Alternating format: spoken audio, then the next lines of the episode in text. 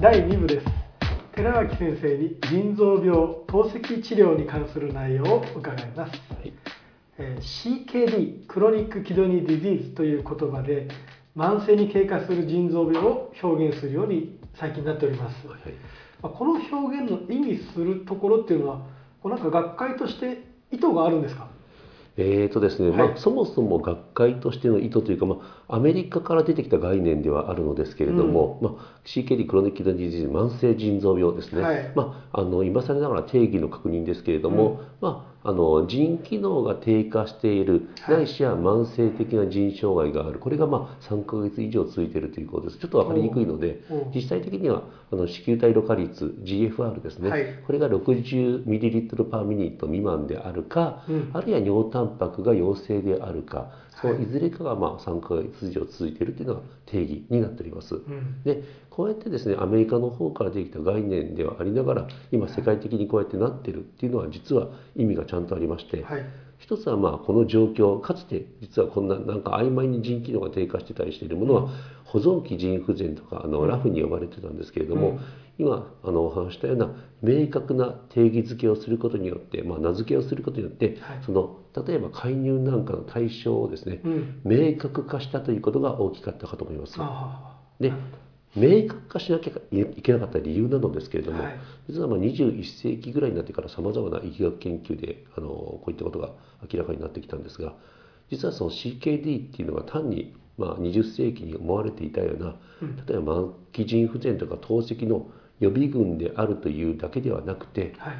例えば心血管系の疾患、まあ、心筋梗塞とかもそっちですよね、うん。とかあとは死亡リスクの上昇につながる危険因子でもあるということが、まあ、あの大規模な検討でですね例えばあの120万人を対象とした、まあ、あのカイザースタディっていう、まあうん。カリフォルニアの方の、まあ、はい。そういった研究結果が、まあ、2004年にニューイングランド・ジャーナル・メディスンに報告されたり、あとは私たち自身も日本の患者さんで、まあ、大狭間研究なんかを介して同じようなことをですね、はい。初発脳卒中とかやっぱり心筋梗塞とか、まあ、総死亡のリスクであるということなんかが、まあ、確認されるようになったので、まあ、CKD というあのこれまでですねいろんな原疾患によって起こってきたうん。腎機能低下プラスん。尿タンパク陽性というのが、あの共通のあの介要介入集団として、まあうん。確認されたということが、まあ、あのこの CKD という名称を採用した、まあ、理由かなと思います。はい、その先ほどの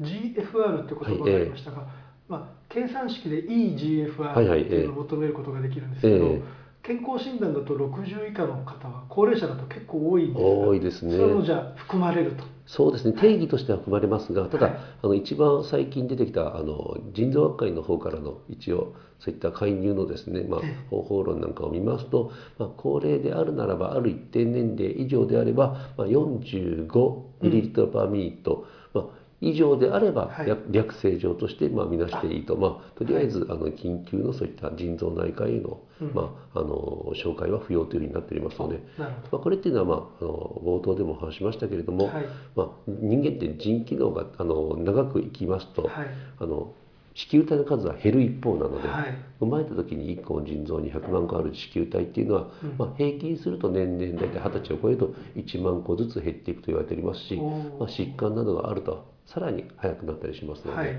まあ、それはもう長生きすると人間髪の毛が白くなるのと同じで、うん。まあ、腎機能も必ず低下するのでですね。まあ、そういった病的ではないものというのは、まあ、広いずさなくてもいいというふうな形で徐々になりつつはあります。ただやっぱり高齢に伴うものであろうがですね、うん。一定レベルを割り込むと、まあ、生命の維持というのは困難になってきますので、はい。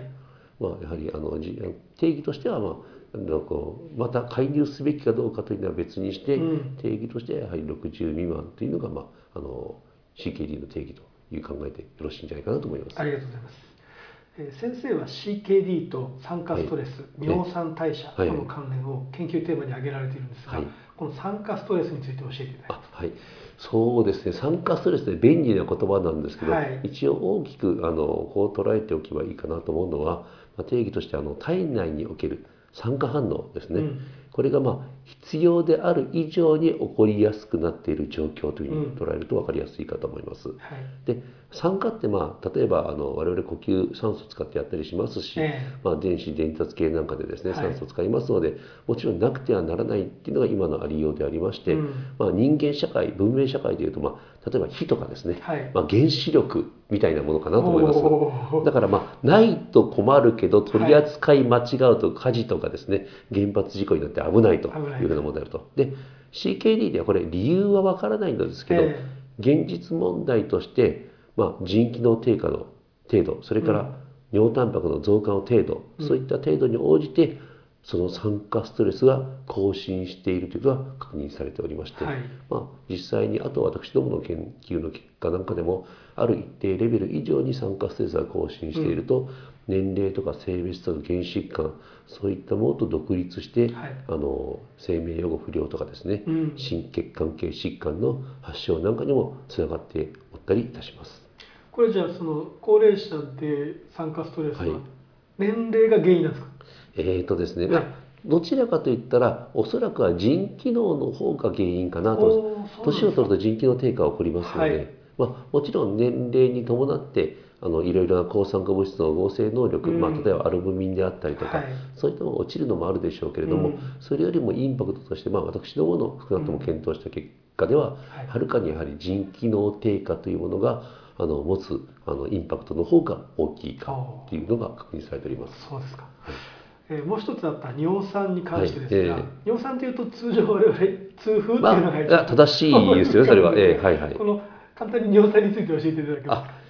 どう説明すれば簡単には分かりました。まあ、あの尿酸あの痛風の原因物質なんですけれども、はいただ実はですねあの悪いだけではなくて実は抗酸化物質としての側面がありまして、はい。そうですね。もちろん過剰になる血中のあの尿酸濃度でいうとですね、7.0ミリグラムパーデシリットルを超えてくると、うん。まあ、体のいろんなところ腎臓とか関節なんかで、うん。まあ、尿酸ナトリウムの積出が起こるのですが、はい。その一方ですねあのある一定のレベルであるならばうん。抗酸化物質としてむしろ寿命延長につながると。例えば人類とか類人猿の寿命って実は哺乳類の中ではあの体のサイズにかかわらず例外的にあの長いのですけれどもはい。その理由っていうのは実はですね、まあ、尿酸の血中濃度が、うん。あの他の哺乳類よりも、まあ、高いレベルに設定されている、うん。まあ、あのウリケースっていう尿酸分解酵素が実は、あの人類なんかだったりすると1540万年前ぐらいに、うん。あの失活しておりますので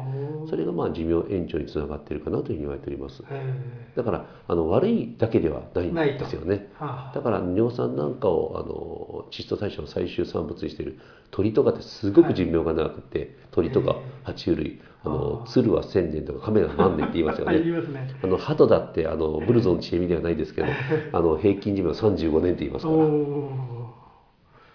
そういうのがあるんですか、いえ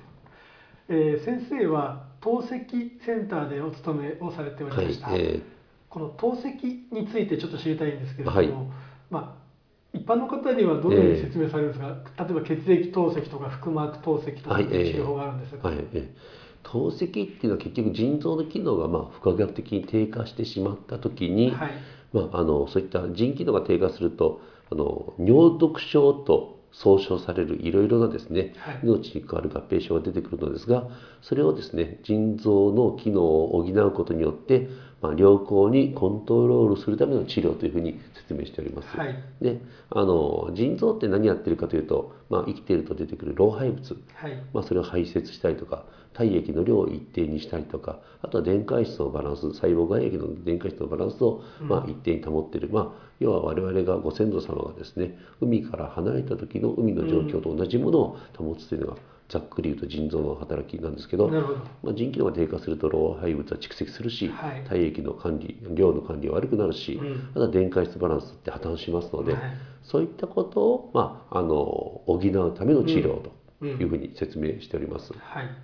この血液透析っていうとええ機械を使っているイメそうですね。ージがあるのと、はい。ええ。腹膜透析っていうとあんまり機械は使ってないイメージがあるんですそうですね、その通りですね。あの透析にはまあ2種類あって先生がおっしゃっていただいた血液透析という方法とはい。腹膜透析というのがあるのですけれども、血液透析っていうのはこれ何をするかというと血液を体の外に導き出してはい。で体の外にしつらえた、まあ、日本では使い捨てである人工腎臓の中を通して、まあ、体に戻すと、はい。人工腎臓を通っている時に老廃物の排泄とか、水分量の調節とかあとは電解質バランスの調整が行われると、うん。まあ、週に3回病院に通っておクリニックに通ってやるような治療であります、はい。で一方腹膜透析先生もおっしゃっていただいたようにこれ体の中にある腹膜というものをうん。腎臓の代わりに用いる、まあ、腹膜ってあの腸管を取り巻いていたり横隔膜を覆っていたり、あと腹壁を裏から覆ったりしているそういったはい。膜でありまして、はい。まあ、人間とか、まあ、あの我々哺乳類、まあ、あの脊椎動物では、うん。まあ、少量の腹水をあの作り続けることによって腸管の前動を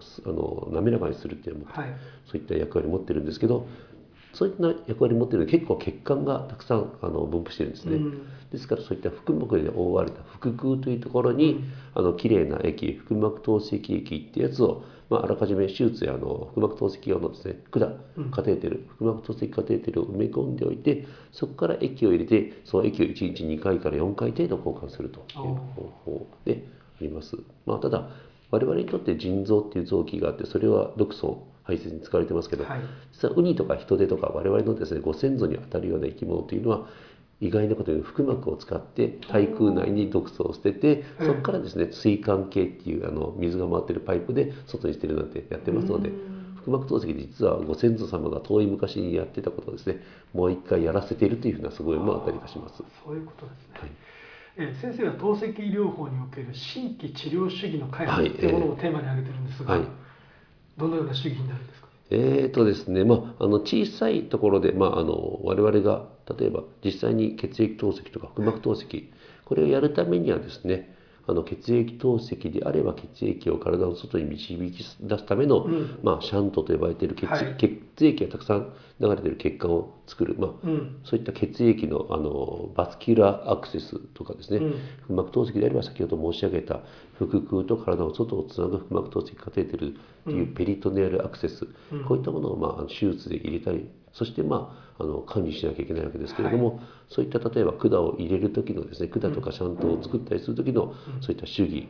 留置とかですね。あとはまあそういったアクセスが何かのトラブル例えばですね、血液透析であればシャントが詰まってしまうとか、はい。腹膜透析であればあのカテーテルのですね、うん。まあ、皮膚を這わしている部分に感染が起こったり、はい。カテーテルの位置があの異常なところに行ってしまう。そういったところに、まあ、トラブル対応に関するような、まあ、あの手術主義っていうものを改良するというのが、まあ、基本的な線であります。そういう開発ということなんですはい。ね、、まあだからまあ小さな工夫ですね。あただ工夫ということですね、えーまあ、内科医っぽい、まああのうん。外科医よりも少し、うん。あの細やかなところに目を配ってというふうな感じになりましょうか。で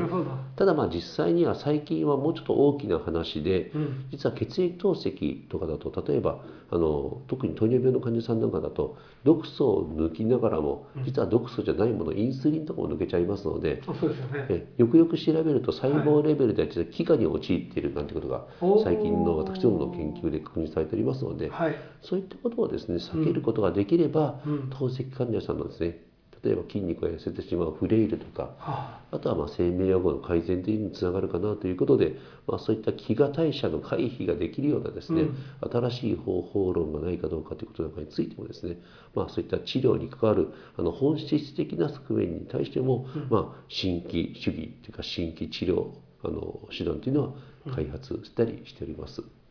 いや本当にさまざまな病態と結びついているのが腎臓なんですね、はい、ええ。ーーひどいですね。はい、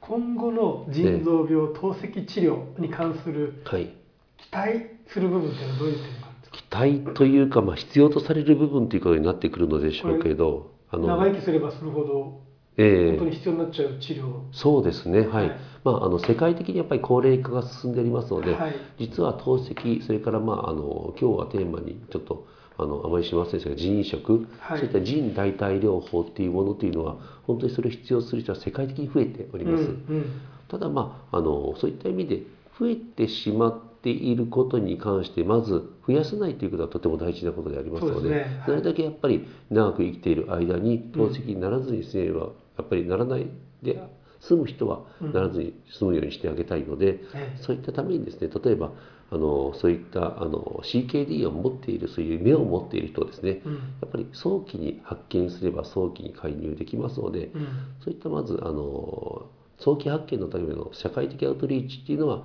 この腎臓病透析治療に関してですねまず根っこでは大事なのかなと思います。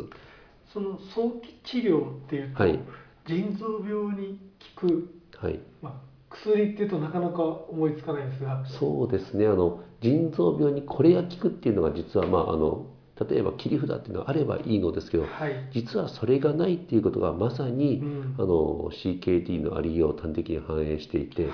実は腎臓ってさまざまな理由で、うん。あの悪くなりますのでえやっぱり実臨床では少なくとも現時点においてはなぜ腎臓が悪くなっているのかっていうことですね、はい。まあ、あのきちんと鑑別してあげることが大事になってまいります、ですが CKD として大掴みにしてはい。まず捉えて、うん。次にまあ例えば糖尿病であれば糖尿病、うん。まあ、高血圧であれば高血圧、はい。そういったものを見つけてそれに対しての手を打ってあげるということが、うん。まあ、大事かなと。でなるほど。実はまあ申し上げようとした2つ目の3つぐらいポイントがあるかなと思うんですけど、はい。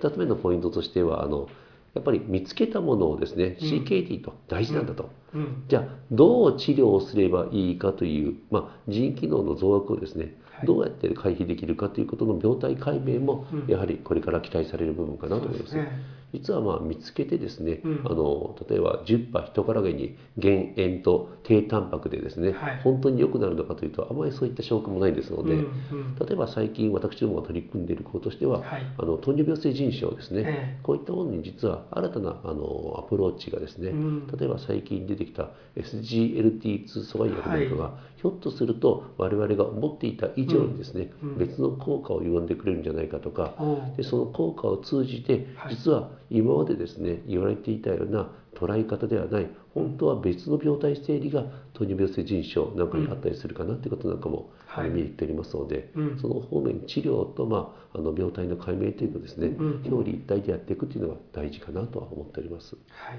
あとはもちろん透析になっちゃったと、ええ。ならないのも大事なんですけれども、はい透析に守備よく導入できたということは実はこれはこれであの科学の本当にあの勝利であるといううん。側面もありますので、はい。透析になってしまった腎不全の患者さんたちの予後改善のための研究これもですね、うん。あの非常に重要なポイントになるかなと思います。うん。ですから個人的には、まあ、1番として早期発見2番として、まあ腎機能増悪を回避する病態解明3番として、まあ、腎不全患者の予後改善のための研究というのが、はい。まあ、あの期待されていくことになるかなというふうに思って、まあ、その方向であの研究を進めております。ありがとうございます。最後に、はい。えー腎臓病領域に興味のある医学生へのメッセージがありました。そうですね、まあ、とにかくあの今日のお話の中では申し上げたのですけれども、はい。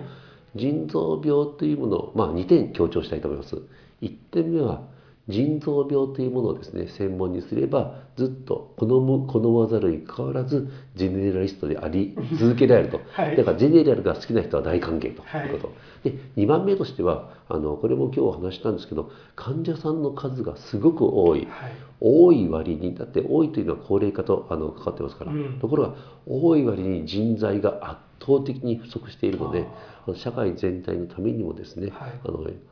腎臓病を選んでいただければあの仕事は大変ですけど社会に役立つという観点ではこれはもう折り紙付きの分野ですので、はい。まあ、あのジェネラルであり続けるということと、まあ、社会に役に立ちやすいというこう2点を強調したいと思います。はい。だからすごい楽をしたい人にはあまりお勧めできませんけれども、そんなに大変ですか？まあでも楽しいですよ。はい。はい。なんとなくイメージ的にえと透析のクリニックですと、はいえ。えー透析の時間だけ見て、ええーそれ以外の時間は、まあ、ちゃんと時間で終わってえ帰れるっていはい。うイメージなんですけど、そうはいかない先生いいところに気づかれました。実はそういう生き方もできるというのは腎臓内科のポイントでありまして、えー、と女性のドクターとかですね女性の学生さんを、あの話をするときにはライフワークバランスをあの場合によっては 考えられるかんあのかですよという話もしております。まあ、でもやっぱり透析されてる方は割と、あのトラブルなんかで、ええ。ー受診されることもそうあると思われるんで。ですからそういった観点ではあの例えばですねやっぱり連携っていうのはとっても大事かなというふうに思っております。そうですね。ですから、まあ、あのいわゆるマザーホスピタルと言われているようなですね、あの患者さんのです、ね、導入を行うようなところと、うん。うまいことを連携することによって、うん。例えば開業されたような透析クリニックの先生方っていうのは夜の時間というものをです保証されるようになりますし、はい。まあ、あのいわゆるあのマザーホスピタルにあたる中学病院の方もですね、そういったところとうまく組むことによって患者さんなんかを効率よく治療できたりします。はい。というふうに思います。あ連携が。連携がポイントじゃないかと思います。はい、はい。寺脇先生本日は貴重なお話をありがとうございました。あありがとうございました。